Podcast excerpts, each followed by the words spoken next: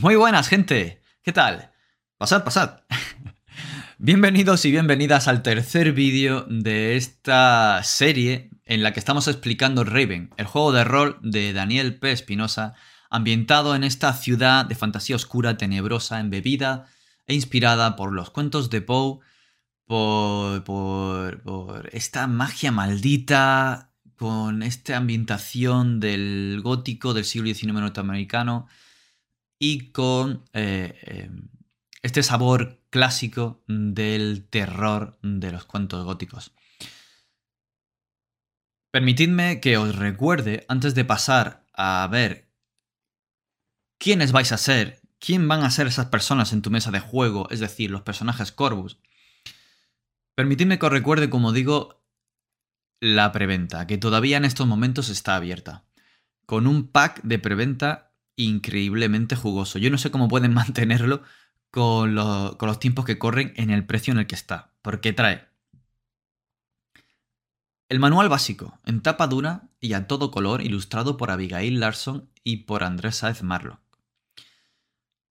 El cuaderno de la voz tenebrosa, con plantillas para llevar la sesión, tomar anotaciones, llevar las secuelas, los problemas vigentes, eh, los pilares de relato.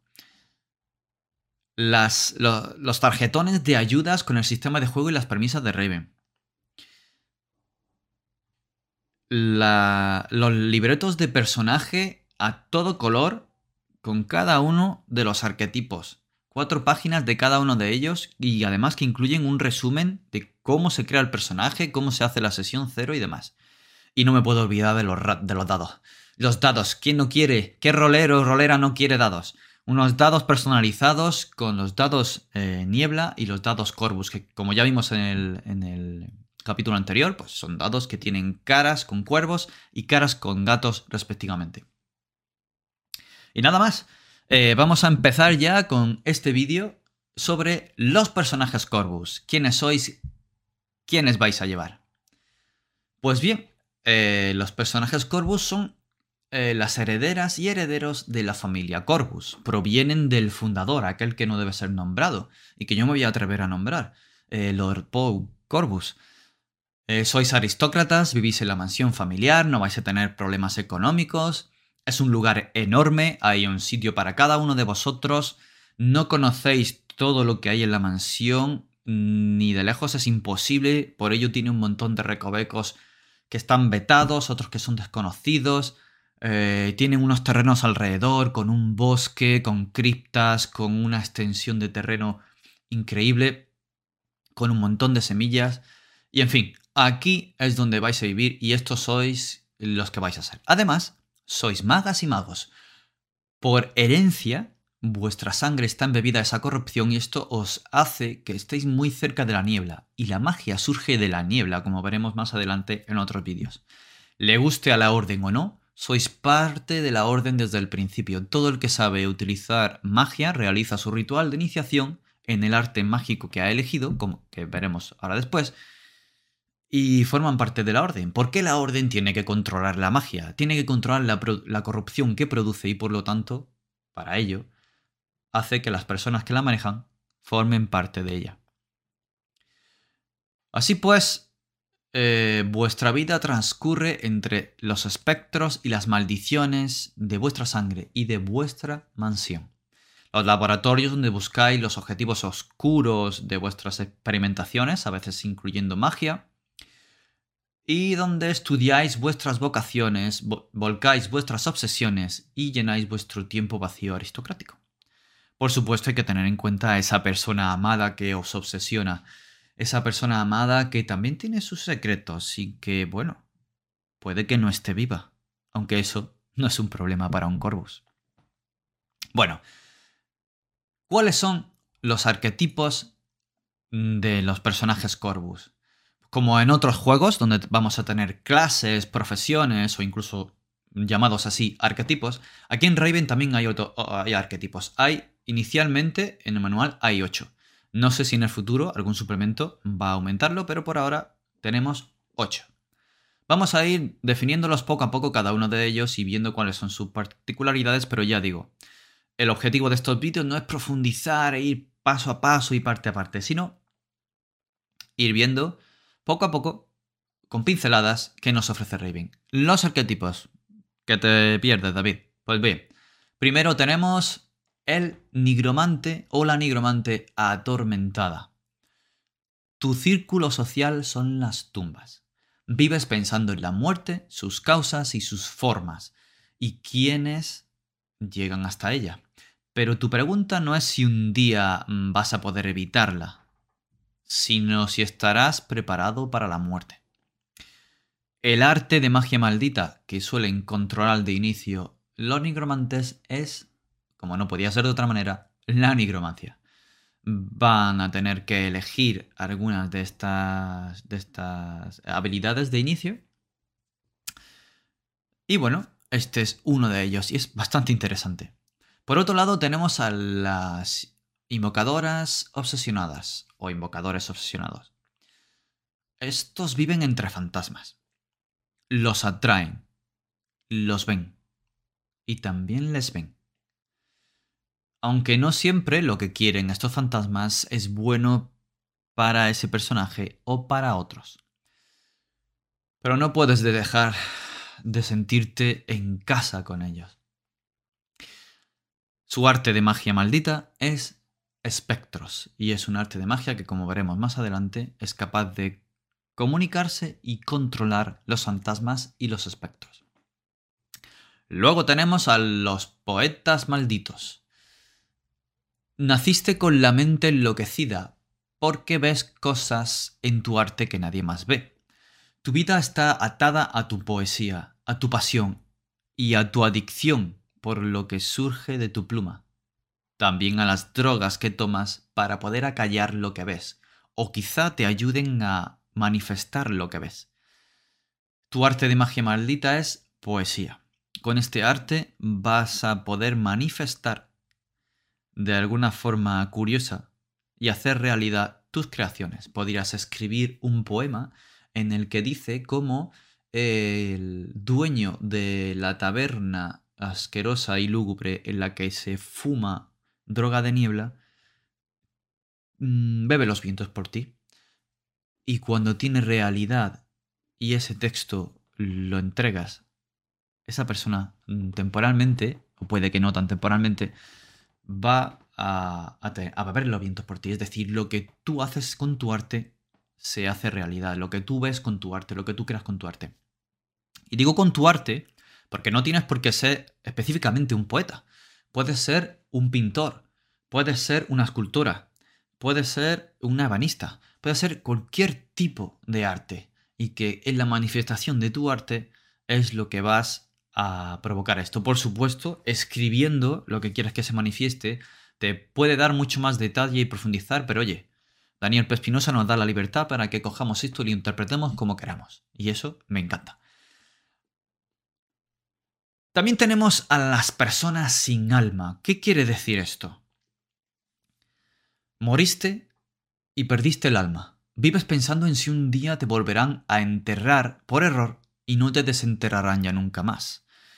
Y en también vives obsesionada pensando en lo que ves al otro lado, porque sí, puedes ver el otro lado. De hecho, el arte de magia maldita de este tipo de personaje es el otro lado. Puedes abrir brechas para que lo que queda de tu alma pueda pasar allí y viajar. Es muy peligroso, pero puede ser eh, muy interesante viajar allí y obtener las cosas que puedes obtener al otro lado.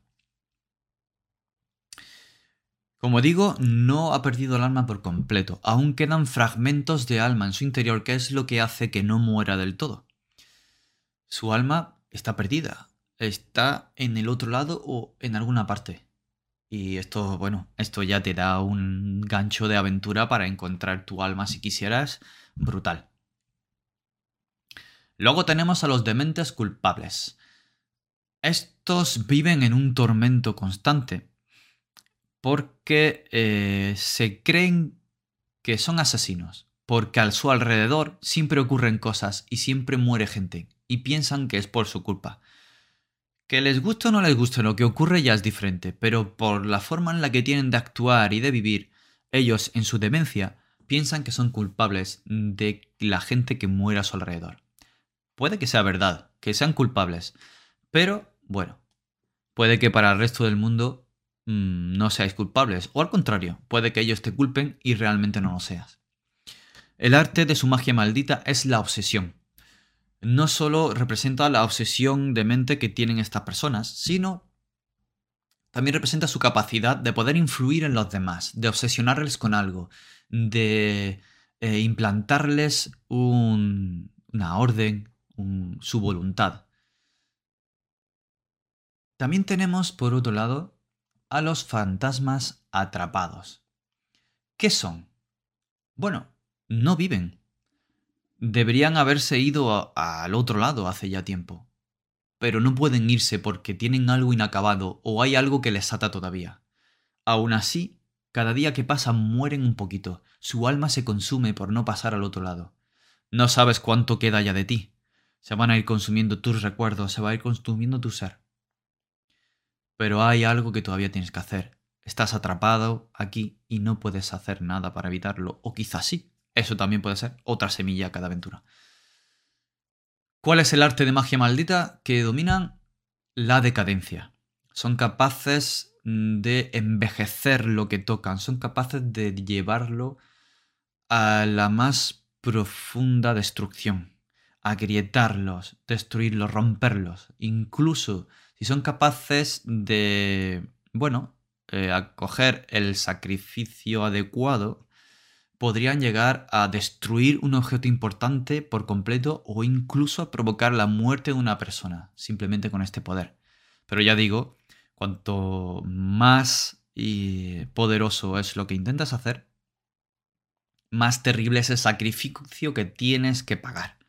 Porque la magia aquí tiene un coste, como veremos en el capítulo de magia. Y por último tenemos... bueno, por último no, nos quedan dos. Tenemos a los reflejos sin identidad.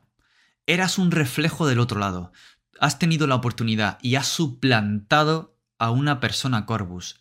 La has matado o ha muerto y tú has ocupado su cuerpo, su lugar. Ahora eres ese Corvus. Tienes su vida, sus recuerdos, su familia y también su sangre y su maldición. Te atormentas preguntándote si lo mereces y quién serás si dejas de ser quien eres tu arte de magia maldita es la obsesión. Estás obsesionada con todo esto y puedes influir en los demás, puedes manipular a los demás. Y por último, ahora sí, los mesmeristas inmortales. Vives para tu ciencia y tu ciencia evita que mueras. Burlaste a la muerte y ya no puedes morir, pero la pregunta no es por qué no puedes morir y cómo funciona tu ciencia, sino cómo puedes vivir eternamente con el dolor de todo lo que dejas atrás. Estos son los mesmeristas inmortales. Y es que el mesmerismo en Raven, como en el siglo XIX, eh, se considera como una ciencia. Eh, se piensa que es capaz de curar el cuerpo y la mente, pero sobre todo la mente. Eh, se piensa que con esta especie de pseudo-hipnosis puede eh, tratarse una persona, pueden curarse o pueden, eh, bueno, influirse de diferentes maneras. El arte de magia maldita está relacionado con el mesmerismo y se llama episteme, si no recuerdo mal. Y ya está, estos son los ocho arquetipos de personajes a los que podemos optar. ¿Cómo se crea un personaje? Bueno, en la sesión 0 vamos a entrar en más detalle de cómo se crea, pero de inicio ya podemos introducir un poco qué es lo que una persona puede decidir. Digo la sesión 0 porque se nos invita a poder dar ideas a nuestros compañeros y compañeras de mesa, tanto en su arquetipo como en su personalidad y cómo distribuirlo todo. Pero bueno, algo que sí puede decidir una persona compre o no compre lo que le ofrezcan y los guantes que le lancen sus compañeros y compañeras de mesa, es decidir el arquetipo, decidir su nombre, decidir su lema y lo que le hace tenebroso, elegante y aristócrata. Esto se define con una palabra o una frase corta. Lo que te hace tenebroso puede ser eh, la manera en la que tienes de quedarte mirando fijo a las personas o de mirar más allá sin hacer nada o el traje de rojo sangre que siempre llevas. ¿Qué es lo que te hace elegante? Eh, puede que sea ese vestido con el que parece más que vuelas y te deslizas y no andas. Puede que sea tu manera de hablar, pueden que sean tus conocimientos. Igual, definir qué es lo que te hace aristócrata. Quizás sea la desgana con la que haces las cosas, o quizás sea el refinamiento con el que hablas y te miras a los demás, o tu erudición. ¿Quién sabe? Pero es una de las cosas que tienes que elegir. Y luego, otra de las cosas que se reparten son tus cualidades. En Raven, el juego de rol, no importa cómo eres de fuerte, ágil, cómo es tu constitución, cómo es tu inteligencia, tu sabiduría o percepción, todo esto no importa. Lo que importa es cómo haces las cosas. Cómo vas a hacer esos giros que vas a disparar. Y para ello es importante cómo eres tú y cómo es tu personalidad. Así que hay seis rasgos de personalidad entre los que se van a distribuir los rangos que te ofrece Raven. Son la personalidad creativa, que es que realiza las cosas eh, guiándote por lo irracional, lo inesperado, de una forma inventiva, eh, con este impulso inventivo, es decir, tus acciones son espontáneas, son creativas. Eh, puede que seas una persona más culta y que sueles actuar recurriendo a los conocimientos que tienes, a tu erudición, a los estudios que tienes. te informas siempre, te preparas antes de hacer las cosas. Y esto, bueno, se aplica a acciones de conocimiento o de indagación. También puede ser eh, una persona orgullosa. Y sueles actuar guiándote por este orgullo, por este enfrentarte a los demás sin dejarte pisotear por nada ni nadie. Puede ser un orgullo agresivo, autoritario, desafiante, o puede ser un orgullo mucho más sutil, un orgullo silencioso, moderado, de estos de los que la venganza se sirve en plato frío. Se aplica a acciones que se realizan con determinación o que confrontan algo, sobre todo autoridad. También eh, puedes ser pasional y actuar sin meditarlo mucho, dejándote llevar por lo que te dictan tus emociones, ya sean buenas, malas, buscando sentir el momento al máximo. Se aplica a acciones irracionales o temerarias. Y por el contrario, puedes ser más bien racional, es decir, eh, puedes actuar de una manera mm, pensada, moderada, analizando los pros y los contras de lo que vas a hacer, yendo a conseguir el mal menor o el bien mayor. Eh, es difícil que saltes eh, a reaccionar de forma pasional o es también muy complicado que te influencien o manipulen. Se aplica a acciones en las que observes y actúes con precaución. Y por último está el rasgo sanguíneo. Eres una persona sanguínea. Actúas de forma física, con destreza, con fuerza. Eres pragmático. Eh, necesitas hacerlo ya y necesitas derribar esa puerta. No vas a abrirla con sutilezas, hay que echarla abajo. Pues esto es sanguínea. ¿Qué indica ¿Cómo eres más o menos? Pues yo me imagino este eh, hexágono en el que tienes un pico más hacia un lado, otro piquito menos hacia otro y un pico completamente hacia adentro según cómo sean las diferentes partes de tu personalidad. Pues estos rasgos ocurre, ocurre lo mismo. Vamos a tener que distribuir la siguiente puntuación. 3 puntos, 2 puntos, 2 puntos, 1 punto, 1 punto y 0. Estos 6 valores los vamos a distribuir, 3 en el rasgo de personalidad más importante, dos en los menos importantes, pero aún así importantes, uno en los menos importantes y cero en el que no es importante en absoluto o lo que nuestro personaje no es en absoluto. Estos valores van a determinar el número de dados que vamos a tirar cuando mediante una acción disparemos un giro y tengamos que tirar.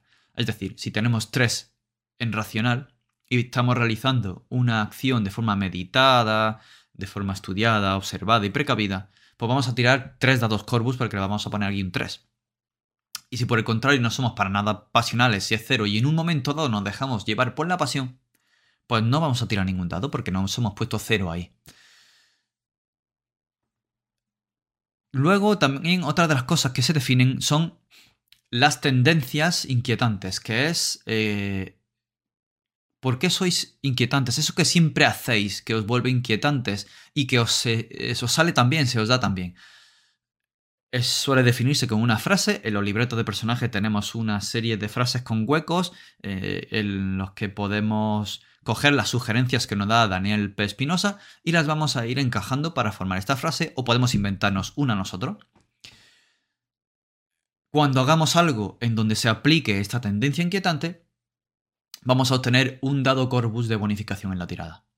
También vamos a definir la maldición Corvus. Es una maldición evocadora, eh, suele tener el gusto de uno de los relatos de Poe y también Daniel nos eh, da una serie de sugerencias que podemos ir uniendo en frases para dar nuestra maldición o bien podemos generarla nosotros. Y por último, y esta es opcional, pero a mí me parece muy importante, es tu enigma personal. Tu enigma personal es propio del relato y va a aportar misterio. Es algo siniestro y desconocido para ti y para todos.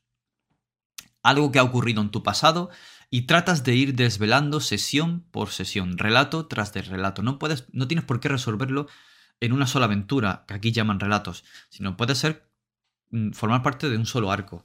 Su creación es opcional, como digo, pero bueno, también hay una sugerencia por parte de, de Daniel para crear este enigma y nosotros podemos crear en nuestro propio. Tiene que ser algo muy ambiguo, muy abierto. No, no sabemos quién ni por qué.